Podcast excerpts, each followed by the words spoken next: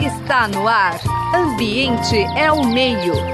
Uma conversa sobre as questões do nosso dia a dia. Ambiente é o meio. Olá, ouvintes da Rádio USP. O programa Ambiente é o meio de hoje conversa com o geógrafo e professor do Departamento de Filosofia e Ciências Sociais da Universidade do Estado do Pará, a UEPA, Ayala Colares de Oliveira Couto. Muito bem-vindo ao programa Ambiente ao Meio, Ayala. E comece falando um pouquinho assim sobre a sua formação e sua trajetória profissional. Olá, José Marcelino. agradeço pelo convite, né? não só você, mas também a Maria Beatriz, que se encarregou de fazer o contato inicial. É uma satisfação imensa estar dialogando com vocês neste programa maravilhoso. Bem, eu sou geógrafo de formação, formado pela Universidade Federal do Pará, Fiz especialização em planejamento urbano, com mestrado em planejamento do desenvolvimento, com doutorado em ciências do desenvolvimento socioambiental e pós-doutorado em geografia, sendo que do meu mestrado, especialização e doutorado fiz no Núcleo de Altos Estudos Amazônicos da Universidade Federal do Pará e pós-doutorado fiz em Pernambuco, na UFPE, na Federal de Pernambuco, né? E desde o início da minha carreira acadêmica, eu me dediquei em estudos que tratavam da questão da violência urbana, da relação entre violência e racismo, das redes de crime organizado, das redes de narcotráfico, e agora, mais recentemente, também falando sobre crimes ambientais e crime organizado. É um pouco isso que eu venho pesquisando aqui na região amazônica, a partir do meu grupo de pesquisa chamado de Terra, Territórios Emergentes e Redes de Resistência na Amazônia. Sou professor da graduação e da pós-graduação da minha universidade. O tema de hoje é a pesquisa do qual você foi um dos participantes, né, como pesquisador da UEPA, dos núcleos de pesquisa, cujo título é Cartografias das Violências na Região Amazônica. E vamos começar um pouquinho, você explicando um pouquinho o que é essa Amazônia Legal e o que foi esse processo chamado de interiorização da violência. Perfeito.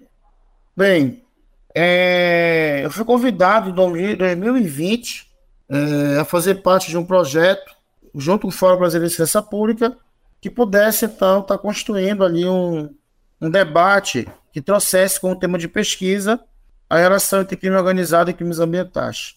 E aí o, o Fórum não tinha uma expertise sobre a questão da Amazônia, e eu sou um pesquisador aqui da região, então fiz uma nota conceitual enviei para o Fórum. O Fórum, então, enviou para o nosso financiador, que foi o IX, Instituto Química e Sociedade, e aí nós, então, Começamos a pesquisa em março de 2020, entregamos relatório final em 2022.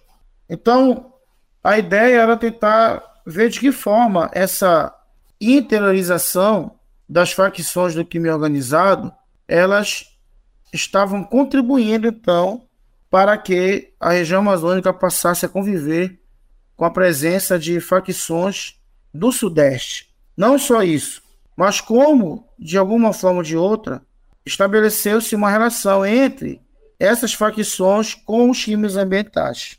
E aí, claro que a partir dessa relação, analisar as variáveis de violência que eram resultados então dessa relação. Então, foi uma, uma perspectiva que pôde enxergar essa forte relação entre o narcotráfico com o contrabando de madeira, com a exploração ilegal do ouro, com o contrabando de minérios como manganês e cassiterita e outras atividades que, estão, que também estão relacionadas ao, aos crimes é, ambientais. Não só isso, mas como também estabeleceu-se a partir dali uma dinâmica de conflitos que teve como resultado a violência letal. Tanto é que a região amazônica ela apresenta uma média nacional, uma média uma média maior do, de, de letalidade do que a média nacional. Ou seja, estão morrendo mais pessoas na Amazônia, em média, do que no Brasil como um todo. Pelo menos no período que nós fizemos a pesquisa, foi isso que foi apontado. Então, foi basicamente essa a ideia de cartografar os índices de homicídio, letalidade, a presença das facções do crime organizado, redes de contrabando de madeira, as, as, as narcotráfico, as áreas de plantio de maconha, e as áreas de expansão do garimpo ilegal. Foi isso que nós fizemos aqui. E o que, que ajuda a entender a saída desses grupos criminosos para a Amazônia? Quer dizer, é uma questão de maior repressão no Sudeste ou ampliação mesmo de áreas de interesse, o capital precisando reproduzir, né? o capital criminoso precisando reproduzir. E que grupos são esses também, a ela? São os mesmos grupos que já são conhecidos aqui, PCC né, e outros? Ou aí também há interação com grupos locais? Perfeito, porque é de qualquer maneira tu acabou respondendo as duas perguntas, porque primeiro que a repressão maior aí na fronteira sul teve que promover um deslocamento para que novas rotas se apresentassem quanto mais estratégicas. Durante muito tempo, grande parte da cocaína consumida no Brasil era de origem boliviana. Então tem uma, um, uma forte relação ali que envolve o sul-sudeste, o meio ali do, do Mato Grosso, né, descendo a fronteira, na chamada Rota Caipira, e que o PCC, durante muito tempo, também teve controle dessa rota, né? Tem até hoje. Mas que hoje é uma dificuldade imensa em fazer esse escoamento por essa área. Então há um deslocamento e busca de novas áreas, sendo que a região amazônica ela faz fronteira, a Amazônia Legal, que é a Amazônia brasileira, com os principais produtores de coca do planeta, Bolívia, Colômbia e Peru. O Peru passa a ser o principal fornecedor de cocaína para o mercado brasileiro, ali pela rota do Solimonte, que liga ali o Peru ao estado do Amazonas, integrando o Rio Solimões até o Amazonas e a partir dali segue outras conexões. Então, há um deslocamento porque há um interesse em ter o controle dessas rotas. E a ideia de ter o controle dessas rotas é porque houve necessidade de promover a articulação por outras rotas. O segundo ponto é o fato de que também houve um contato de integrantes de facções locais daqui do, da Amazônia, de estados da Amazônia, com integrantes de grupos como o Comando Vermelho e PCC dentro do sistema prisional, né? sobretudo no, no sistema penitenciário federal. Né? Os presídios federais colocaram em contato, então, é, grupos que promoveram alianças. E aí isso vai então estabelecer essas conexões, onde grupos locais passam então a apresentar a sigla dos grupos do Sudeste. E aí o PCC e o Comando Vermelho são os dois grupos que passam então a encabeçar esse processo de interiorização. Então a região ela passa a conviver não apenas com os grupos que aqui existiu, como a família do Norte, no Amazonas, que hoje praticamente está extinta, e perdeu espaço para o Comando Vermelho em Manaus, mas também outros grupos, como o Comando Classe A no Pará e Altamira, que hoje vem perdendo espaço para o Comando Vermelho, e o PCC e Comando Vermelho, que começam então a dividir territórios em cidades dos estados da Amazônia. Então, são esses grupos que começam a aparecer na região amazônica. E aí me ajuda a entender a ela, porque em geral, quer dizer, o, o, os grupos de tráfico e o grande lucro é o próprio própria venda da droga, eles tendem a não querer muita confusão que vá além do tráfico, né? Como é que isso se articula com desmatamento, com mineração ilegal? Porque tudo isso, digamos, tende a produzir ruído no processo, né? Como é que se dá esse, essa interação com o desmatamento, né, e com a mineração ilegal? A gente tem que destacar uma questão que é fundamental. É diferenciar o PCC do Comando Vermelho, por exemplo. Porque o Comando Vermelho, ele utiliza mais uma tática de guerrilha, guerrilha armada, de conflito, né? De ir para luta, ir para guerra, como fizeram em Manaus, como estão fazendo em Altamira. E a preocupação é ela se dar em função do tráfico de drogas, o tráfico de armas, enfim. Já o primeiro comando da capital, PCC, ele tem uma outra pegada, uma outra articulação, muito mais organizado. Significa dizer que não se limita apenas a uma atividade ilícita relacionada apenas à droga. Eles vão mais do que isso. Eles criam, então, uma estrutura empresarial do crime organizado. E aí, então, que eu começo a responder a tua pergunta. Por exemplo, em 2013, o PCC entra no estado de Roraima, pelo presídio.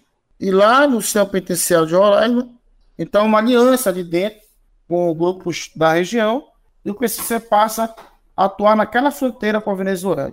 Ali descobriu-se então que existia um esquema de garimpo que acontecia tanto no território venezuelano quanto no território brasileiro, em terras indígenas, principalmente na terra dos Yanomami, e que existia uma forte relação desse garimpo com a política local. E o PC então começa a perceber isso. Não só isso, mas que o garimpo ali movimentava toda uma estrutura econômica na cidade e para além da cidade. E nos últimos anos, o discurso do governo, do ex-governo federal, né, a fragilidade institucional em relação a esses temas, ela acabou sendo, então, o grande incentivo para que esse grupo chegasse até territórios indígenas. E a partir daí, começasse a controlar áreas de garimpo. Então, em Roraima, nós tivemos áreas de garimpo no território Yanomami que o PCC tomou de conta, articulando a exploração do garimpo, não só isso, mas também o transporte desse garimpo para outras regiões, é, o contrabando do ouro, né, nesse caso aí. Toda uma organização que envolvia até o controle das chamadas curutelas, que são as casas de prostíbulo na região. Então aí tem uma relação direta entre narcotráfico, crime organizado, garimpo, poluição do rio com mercúrio e exploração sexual. Dando como exemplo Roraima e o impacto disso sobre os territórios indígenas e sobre a questão ambiental. Nesse caso aí, o rio poluído, a floresta desmatada e também é, a comunidade indígena atingida. Além disso tudo, há uma outra relação, o contrabando de madeira. O quanto que nesses últimos anos a madeira explorada de forma legal, ela avançou em direção às unidades de conservação e em direção aos territórios indígenas. Madeira que recebia autorização falsa, licença falsa para ser, então, extraída por grupos que comercializavam essa madeira com o mercado norte-americano e com o mercado europeu.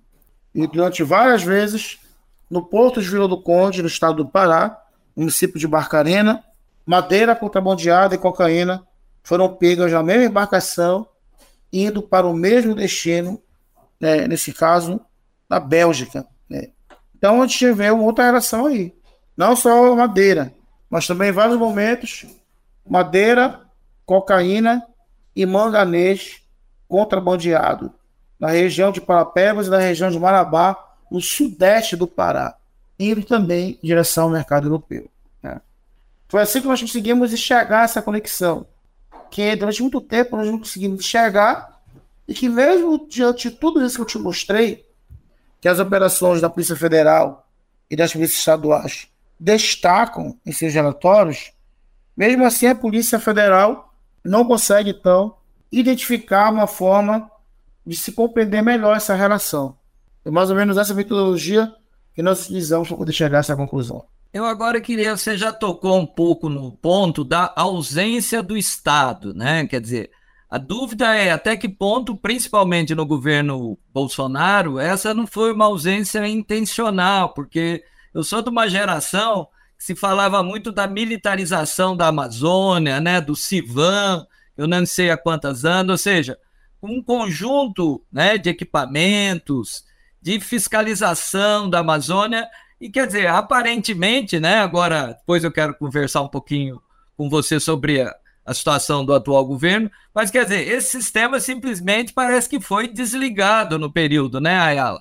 Eu sempre costumo dizer que isso fez parte de um projeto político, de um pacto político entre o governo federal, os garimpeiros, os madeireiros, né, o grupo do agronegócio, que possibilitou então com que narcotraficantes se infiltrasse e ampliasse para essas relações.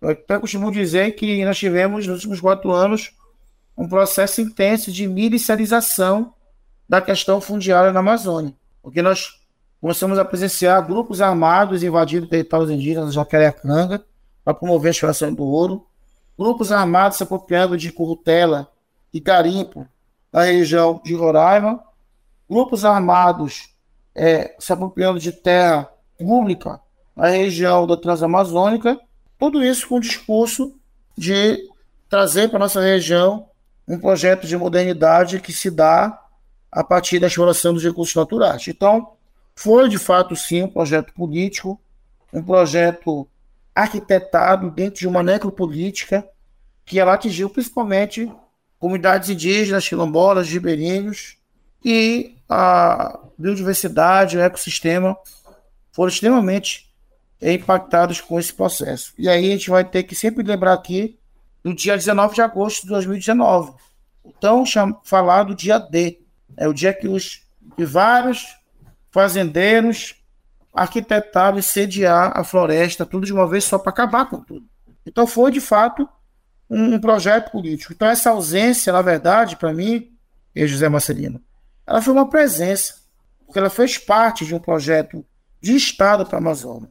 E aí eu vou lembrar aqui do caso da região do Vale do Javaris, do Dom Felipe do Bruno Pereira, assassinados no Vale do Javari, que o Bruno havia entregado um documento, um relatório, denunciando vários tipos de crime na terra do Javari, entre eles o tráfico de peixes, contrabando de peixes, o narcotráfico, a, o garimpo ilegal e o contrabando de madeira. E ele foi exonerado depois que entregou esse relatório. Ele não foi o único exemplo. Outros funcionários da FUNAI também perderam seus postos de trabalho porque queriam trabalhar.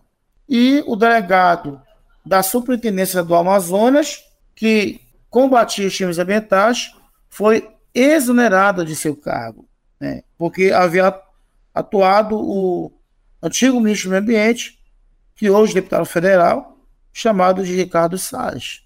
Então, eu não consigo ver como ausência. Foi a presença, ou seja, nunca foi tão ruim a presença de um, de um Estado para a Amazônia como foi esse governo passado aí. Diga-se de passagem. Tomara que passe e que não volte nunca mais, e que seja preso. Com certeza. É, Ayala, existem algumas regiões aí da Amazônia Legal que conseguiram escapar um pouco desse cerco miliciano, criminoso, e dá para entender o motivo ou, está tudo contaminado? É, a região é muito grande, né, José Marcelino? Só o Pará e o Amazonas são responsáveis por mais da metade, mais de 60% do que é a Amazônia. É, e cada estado tem uma diversidade que é na, dá mais trabalho para a gente. A gente está começando esse mês agora um outro projeto, porque a gente quer entender melhor o garimpo agora. Lembra que o garimpo articula outras gerações de crime, ou o crime se apropria do garimpo. São duas coisas diferentes, mas que dialogam. E a, até a própria definição do conceito de milícia, ela precisa ser formulada por nós pesquisadores para sair daquela visão mais cristalizada do que é a milícia, a partir de uma interpretação daquilo que é o Rio de Janeiro. Cada região tem sua forma de organização por parte desses grupos e tem suas características, isso deve ser respeitado. Né? Então, me pergunta se teve alguma região que escapou, ou que chegou, ou, ou não, ninguém escapou. Bem, eu posso decifrar para ti algumas áreas que são críticas e elas carecem de uma intervenção. Tanto é que o governador do estado do Pará, Helder Barbalho, que é o representante do consórcio dos estados da Amazônia, ele baixou agora um decreto, esses dias agora, é, decretando aí emergência ambiental em alguns municípios e promoveu uma intervenção das Forças de Segurança Pública no sudoeste do Pará, na terra é, indígena, é Munduruku, e lá onde nós temos hoje a, a entrada da expansão do garimpo. Né? Foi uma área que expandiu o garimpo mais do que, inclusive, o Roraima. Mas o que, que ele argumentou? Nós não vamos deixar acontecer aquilo que aconteceu em Roraima. Então, ele está prevendo um possível problema, já mandou a Força Nacional, o comando da Força Nacional e as Forças de Segurança do Estado para lá para promover. Então, Jacaracanga, Vitória do Xingu, Senador José Porfírio, foram regiões onde abriu-se vários CACs. Inclusive, vai uma, uma entrevista que eu vou dar logo mais para a Folha UOL sobre os armamentos na Amazônia. Esses últimos anos, essas áreas de garimpo, elas abriram vários clubes de tiro. E as pessoas compraram muitas armas. E já era mostrando ali o quanto que esses grupos iriam resistir em relação a uma possível intervenção vindo do governo federal, caso é, o, o candidato deles não ganhasse a eleição, nesse caso era o Bolsonaro. Então é um problema delicado. Né? Então nós temos aqui a retomada desses conflitos, a intensidade desses conflitos na região, a retomada dessa intensidade, melhor dizendo, e o Estado precisa agora entender como isso vem se articulando para poder interferir. Então, é isso que porque a próxima pergunta vai fazer, o creio Então, Isso, toda eu vou, vou, te interromper um pouquinho, mas porque a gente já está caminhando para o final. E aí era um pouco isso mesmo. Quer dizer, como você, você que está aí, que conhece essa realidade em profundidade, como se avalia essas medidas que estão sendo tomadas né, pelo governo Lula, em que aspectos elas precisam avançar, né, onde há alguns equívocos, quer dizer, citam 20 mil garimpeiros, mas quer dizer, são números, acho, um pouco chutados. Quer dizer, como, de, como atuar nesse processo que é muito complexo, né? É, é aí por isso que nosso papel como pesquisadores é fundamental para isso. Porque não pode chegar igual segue, segue no tiroteio, tirando para tudo que é lado, porque tem muita coisa que tem que ser discutida. Então, eu acho que no calor da emoção, quando a emoção fala mais do que a razão, acaba saindo esses absurdos em termos de número absoluto de garimpeiro, o estado de pessoas em situação vulnerável, enfim, tudo isso. E a região ela enfrenta esses problemas bastante complexos hoje, mais do que antes, mas sempre existiram os aqui mais complexos. Então tem que ter uma expertise para poder atuar. Então, a primeira, primeira observação que eu tenho que fazer aqui em relação a isso é que eu até acho que há uma boa intenção por parte do governo federal, há o Ministério dos Povos Indígenas, com o Ministério é, é, do Meio Ambiente atuando. Eu acho que a Marina fez um excelente trabalho, mas não sei como a Marina fará um excelente trabalho nesse contexto, porque passaram-se mais de 10, 15 anos e as coisas mudaram. Então eu não posso ter o mesmo mecanismo de intervenção hoje na Amazônia que eu tive há 15, 20 anos atrás. Porque mudaram os sujeitos, ficaram mais complexos, e então tenho que entender melhor como esses mecanismos de complexidade das várias modalidades de crimes ambientais e de crimes em si funcionam na região, para eu poder, a partir daí, direcionar as minhas políticas de intervenção, que sejam políticas, inclusive, públicas. Esse é o primeiro ponto. Outra questão, eu acho que falta mais pessoas da Amazônia participando desse governo, pessoas com capacidade técnica e capacidade política de propor uma intervenção positiva. Se isso não acontecer, nós não vamos resolver. Porque uma coisa é você enxergar a Amazônia de fora para dentro, outra coisa é você enxergar de dentro para fora. São coisas que é, precisam ser repensadas. E eu não vejo até agora essa presença é, de pessoas da Amazônia com capacidade técnica, intelectual e política que possam estar contribuindo. E eu acho que o papel do terceiro setor vai ser fundamental nesse processo. O Fórum, que é de São Paulo, dialogando com a gente aqui na região, e o IX, o Instituto de Sociedade, a Open Society, né, a Fundação Ford, que hoje vem financiando projetos na região é importante. Muitas vezes são projetos de grupos de São Paulo, do Rio, que querem estudar a Amazônia. Né? Eu acho que todo mundo tem o papel de se interessar pelo tema. Mas às vezes os grupos eles não têm o conhecimento sobre o que é a Amazônia. Só o Pará está dividido em 11 regiões de integração, uma mais complexa do que a outra. Né? Então eu sou, eu sou, eu sou ao mesmo tempo que eu sou é, simpático com as questões, eu acho que nós temos que ser pragmáticos em relação a resolução. Né? Até porque os problemas que se criaram na região são problemas que nós não vamos resolver em 10, 15, 20 anos. E aí, por fim, eu diria assim, tá, falamos em modelos sustentáveis de desenvolvimento, hoje fala-se muito em bioeconomia e preservação da natureza, mas aí você vai tirar o garimpo de Roraima, vai tirar o garimpo de Jacareacanga, de Vitória do Xingu, e vai colocar o que no local se o garimpo ele movimenta mais da metade da renda per capita e até do PIB daquele estado e daquela região. O que, que vai colocar no lugar? Porque eu fiz trabalho de campo na região de Garimpo, e vou dar um caso aqui de Roraima, Boa Vista. A situação é tão complexa que as pessoas arranjam emprego no shopping, trabalham três meses e depois entregam lugar para ir se constituir no garimpo, porque ganha mais, porque o custo de vida é muito elevado naquela região. E isso acaba girando tudo em torno do garimpo. Então, quem que vai colocar no lugar para essas pessoas não ficarem numa condição vulnerável? Eu acho que é isso que a gente tem que pensar enquanto política pública. Muito bem. O programa Ambiente ao Meio de hoje teve o prazer de conhecer um pouquinho dessa realidade que é extremamente complexa por quem pesquisa e vive nessa realidade, que é o nosso entrevistado Ayala Couto, né, geógrafo, professor da Universidade Estadual do Pará. Ayala, Muito obrigado e use esse minuto final aí para dar a sua mensagem aqui, né? Os ouvintes nossos são mais do Sudeste, embora o programa esteja na rede internacional também de computadores, mas deu sua, sua, despedida da Rádio Eu agradeço muito de estar participando desse trabalho, a você e a Maria Beatriz, que foi a interlocutora inicial, né? A mensagem que eu deixo para vocês é procure conhecer mais a Amazônia, informações mais concretas daquilo que realmente ela representa, porque o que se produziu sobre o imaginário amazônico é uma imagem sobre ela, mas não uma imagem do que ela de fato representa. Então nós temos aqui comunidades indígenas, quilombolas, ribeirinhos, mas nós também temos metrópoles, regiões metropolitanas, habitantes da cidade. Então é uma complexidade de sujeitos que se apresentam enquanto amazônicos e que hoje vive essa condição complexa daquilo que se produziu nesses últimos anos, e nós estamos aqui, então, esclarecendo aquilo que se pesquisou, mas também reafirmando o nosso compromisso com a ciência, com a educação e com a luta cotidiana dos povos da Amazônia e dos povos do Brasil. Essa é a mensagem que eu deixo. Muito obrigado, Ayala.